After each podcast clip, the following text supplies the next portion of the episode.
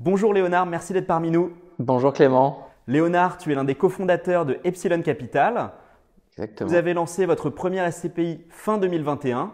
Est-ce que tu pourrais en quelques mots nous présenter ta SCPI eh ben, on a lancé Epsilon 360, comme tu l'as dit, en fin 2021. Euh, sa stratégie, elle repose sur quatre piliers. Le premier qui est euh, l'immobilier small cap, donc qui est bien sûr euh, quelque chose qui n'existe pas et qu'on a emprunté au marché action. Donc c'est les petits objets immobiliers. Généralement c'est inférieur à 10 millions d'euros et nous on se concentre plutôt aux, alentours de 1 à 5 millions d'euros. Donc c'est une, une partie du marché immobilier qui est extrêmement profonde, parce qu'aujourd'hui en, en nombre de transactions par an c'est la moitié des transactions, mais ça représente que 7% des volumes. Oui, puisque les montants sont plus faibles.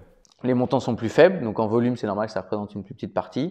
Euh, mais c'est un marché qui a une vraie pertinence et un vrai intérêt. Ça nous permet d'être sous le radar euh, des gros investisseurs. Aujourd'hui, tous les gros investisseurs institutionnels, les grands gérants ont des masses de collecte très importantes qui font qu'ils se concentrent sur les plus gros objets. Donc ça nous permet d'être sous leur radar et donc sous leur concurrence. Euh, ça nous permet aussi d'avoir en face de nous plus souvent des vendeurs privés qui n'ont pas les mêmes démarches de, de cession de leurs actifs donc on a euh, des gens qui sont moins euh, cadrés par l'expertise qu'ils ont fait l'année d'avant ou autre, et donc ont plus de flexibilité sur sur la négociation et qui sont plus enclins du coup à à faire évoluer les, les choses positivement. Euh, et c'est un marché qui est tout aussi pertinent que les gros objets. On a quand même les mêmes locataires très souvent. On a des très grandes enseignes sur sur du commerce par exemple, sur l'alimentaire. On a Carrefour, on a tout ça. Et, et niveau géographique, une stratégie particulière pour vous? C'est un, un, des autres piliers. On a une, on est franco-français. Euh, sur cette SCPI pour une bonne et simple raison, c'est que sur ces petits actifs-là, on a besoin de proximité, de réactivité, d'agilité. Et, et, en étant euh, en France, pour des actifs qui sont à l'étranger très loin, euh, c'est beaucoup plus difficile d'avoir cette réactivité, cette souplesse, ce qui fait qu'en termes d'acquisition comme de gestion, euh, ça, on, on, reste pertinent. Super. Il y a deux autres piliers. Un premier pilier qui est euh, une collecte maîtrisée. Ça, c'est euh, la contrepartie de, cette, de cet angle euh, small cap. C'est de maintenir dire... une qualité d'achat, hein, c'est bien ça. Exactement. Quand on fait des transactions, nous, on a des transactions qui sont environ à 2,5 millions à peu près. Et eh ben, on peut pas en faire 200 par an. Euh, donc, ça veut dire qu'il faut qu'on ait une collecte qui soit adaptée à notre stratégie d'investissement et à la capacité d'investissement qu'on a. Donc, nous, c'est une garantie qu'on donne. Ça, c'est de pas avoir une collecte qui, qui, qui explosera euh, et qui sera toujours, qui nous permettra toujours d'investir dans les mêmes conditions qu'on fait actuellement sur cet angle-là, de rester sous la concurrence, de pas avoir de pression. Et le dernier pilier, c'est notre côté opportuniste et diversifié. Euh, il y a beaucoup de CPI qui sont créés ces dernières années sur des thématiques très particulières. Je pense à la logistique, la santé. C'est pas votre cas, mais vous avez quand même une forte prépondérance du commerce malgré tout. Euh, nous, on a, une, une, on, a une, on a eu un tropisme euh, plus important sur 2022 sur le commerce. D'accord. Euh, alors ça se ressent parce qu'on a une jeune SCPI, du coup aujourd'hui on est à 50% d'exposition sur le commerce, mais en fait quand on regarde les autres gérants, les gérants qui sont diversifiés aussi, ont, eux, en 2022, acheté plus de commerce. Donc en fait, nous, c'est quelque chose qu'on aimait beaucoup avec Andrage depuis, euh, depuis la création d'Epsilon Capital. On aime beaucoup, on trouvait qu'il y avait un couple rendement risque hyper intéressant sur cette classe d'actifs quand le bureau était resté très cher, il y a eu beaucoup de compression des taux sur ce sur cette classe d'actifs et on voit aujourd'hui que c'est plus compliqué.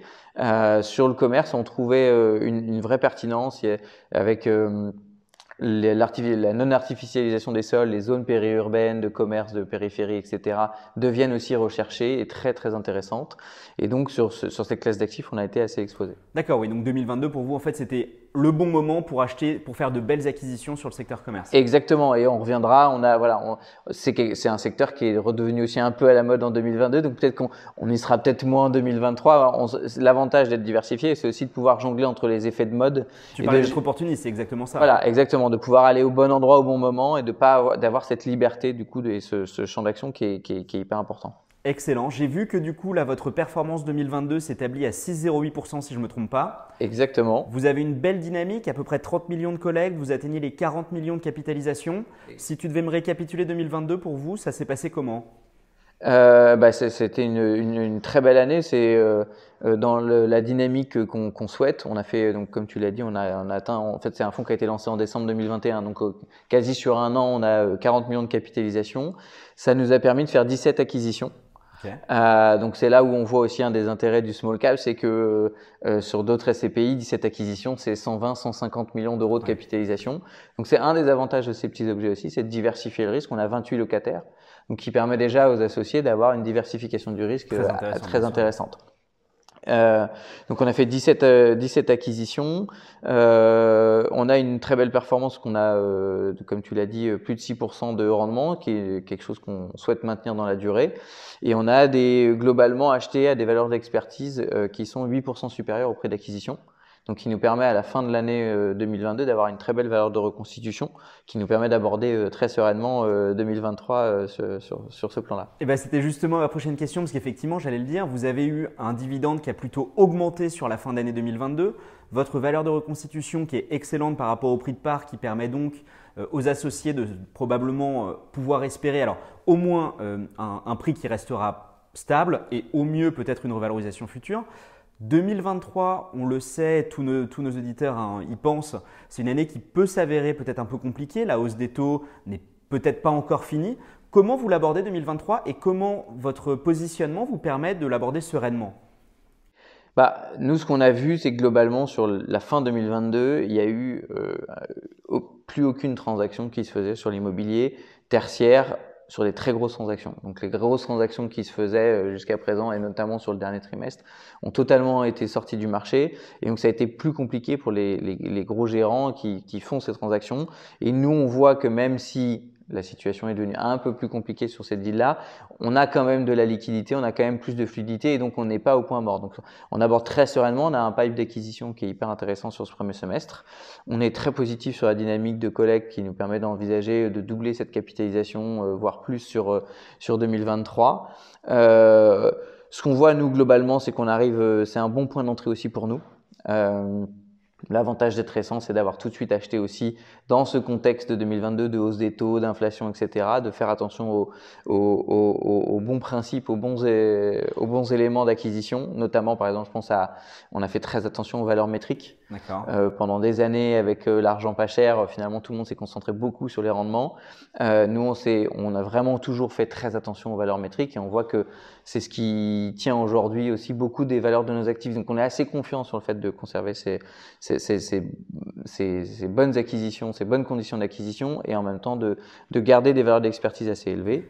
Et niveau endettement, comment vous l'envisagez, vous? Parce que vous avez une LTV qui est, qui est je crois, pas trop élevé. Vous étiez plutôt en train de la baisser, me semble-t-il. C'est quoi la stratégie que vous mettez en place par rapport à l'endettement? Eh ben, C'est exactement la même que sur l'immobilier. On reste très opportuniste. D'accord. Euh, donc en fait, on avait été chercher du financement plutôt début 2022. D'accord. Donc quand les taux ont augmenté, c'était le moment où nous, on souhaitait plus faire de financement. Donc on a plutôt, euh, euh plutôt eu un peu de chance là-dessus et donc de, de, laisser passer cette vague de hausse des taux.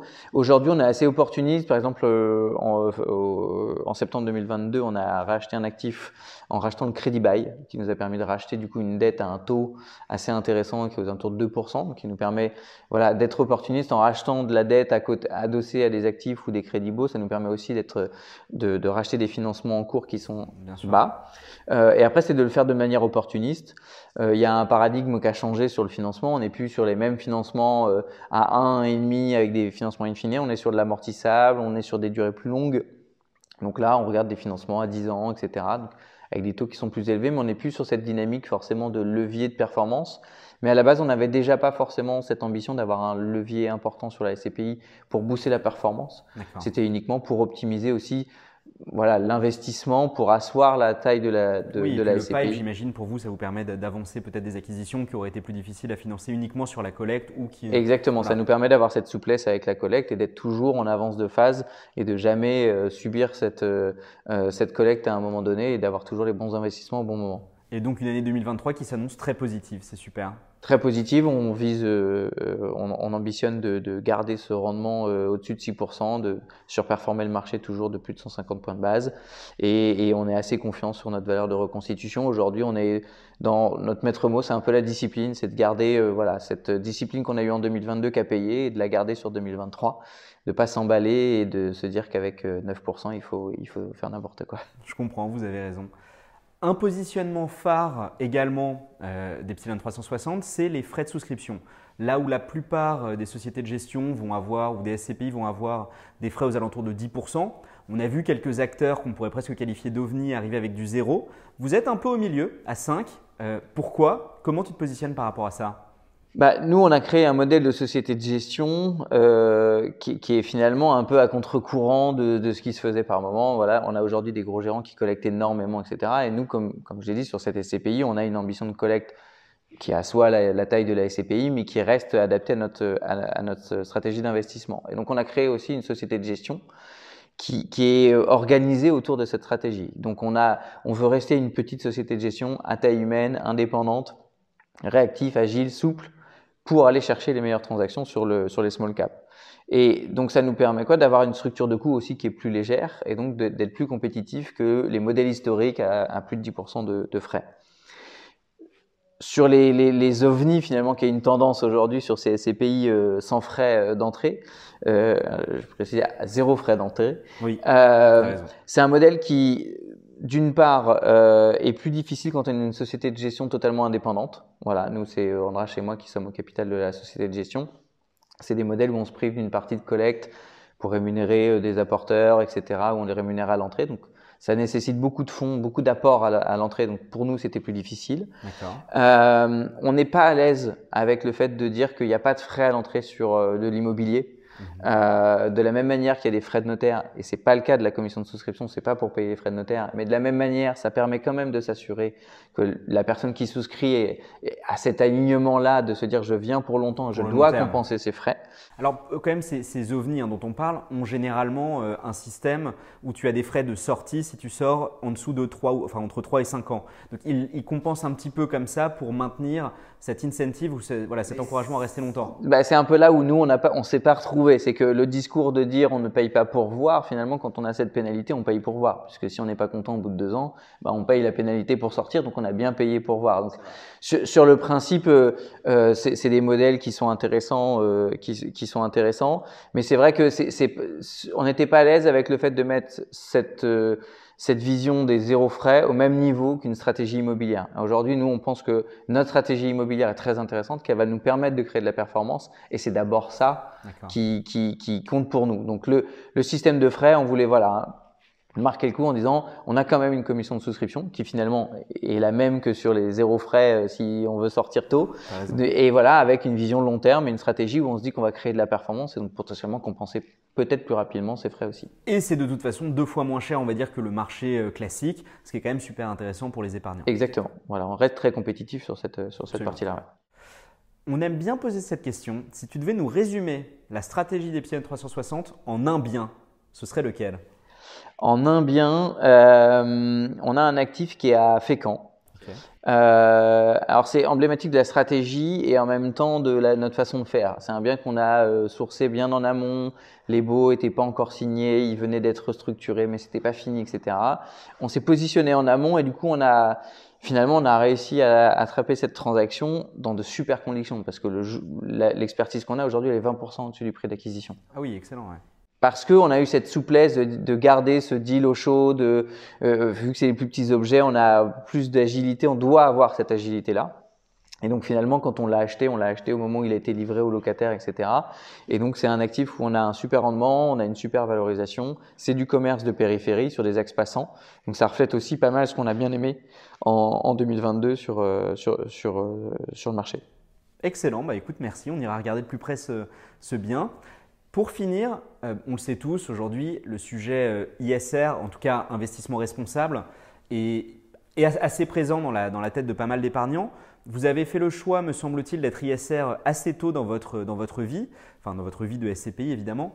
Euh, concrètement, vraiment par des actes très spécifiques, comment se matérialise votre engagement sur le sujet ISR voilà, dans, le, dans les actes de, de gestion en fait?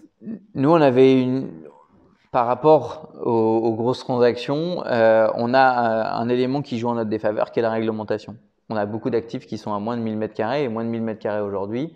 Euh, ben, on n'a pas le décret tertiaire ou en tout cas des obligations qui reposent sur les locataires de baisser les consommations ou autres.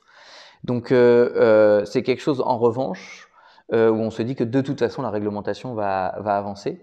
donc là-dessus, notre, notre vision c'est de se dire Certes, aujourd'hui, la réglementation n'est pas sur ces actifs-là, mais elle, y arrivera.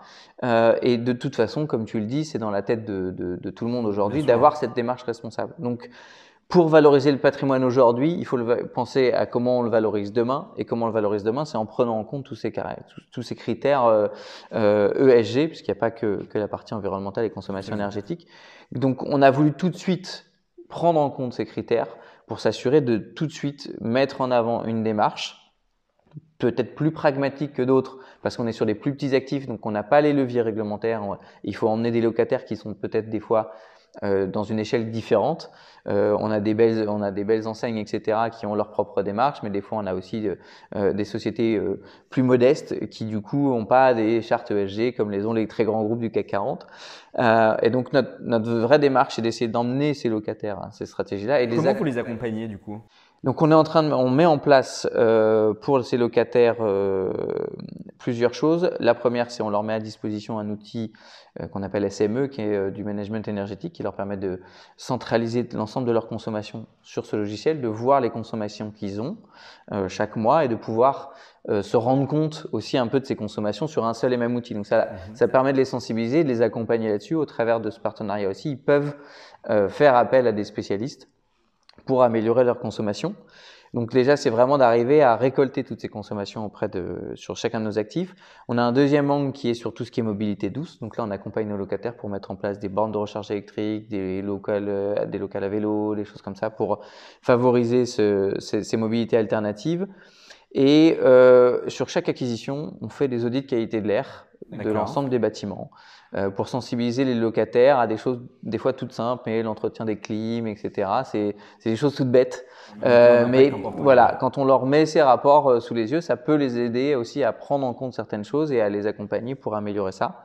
Et ensuite, dans le, voilà, le, sous l'angle gouvernance, c'est d'emmener vraiment tout le monde. Donc on, on est en train de, là, de préparer euh, euh, un livret de sensibilisation euh, à destination de nos locataires sur comment améliorer leur performance énergétique, comment avoir cet angle aussi E, ESG au quotidien, au-delà de nous, notre engagement sur ces TCPI, de comment les intégrer dans cette démarche. Et finalement, c'est un peu le but de, de tout, tout l'angle ESG, c'est d'emmener tout, tout, le monde, tout le monde dans l'aspiration. Oui, là, cette sensibilisation hein, que tu évoquais est effectivement super importante. On s'en rend compte en tant que société civile, mais également euh, quand, on est, euh, quand on est un professionnel, il y a des impacts extrêmement forts de nos actions. Merci beaucoup Léonard, c'était très enrichissant. Merci Clément. Merci. À très bientôt.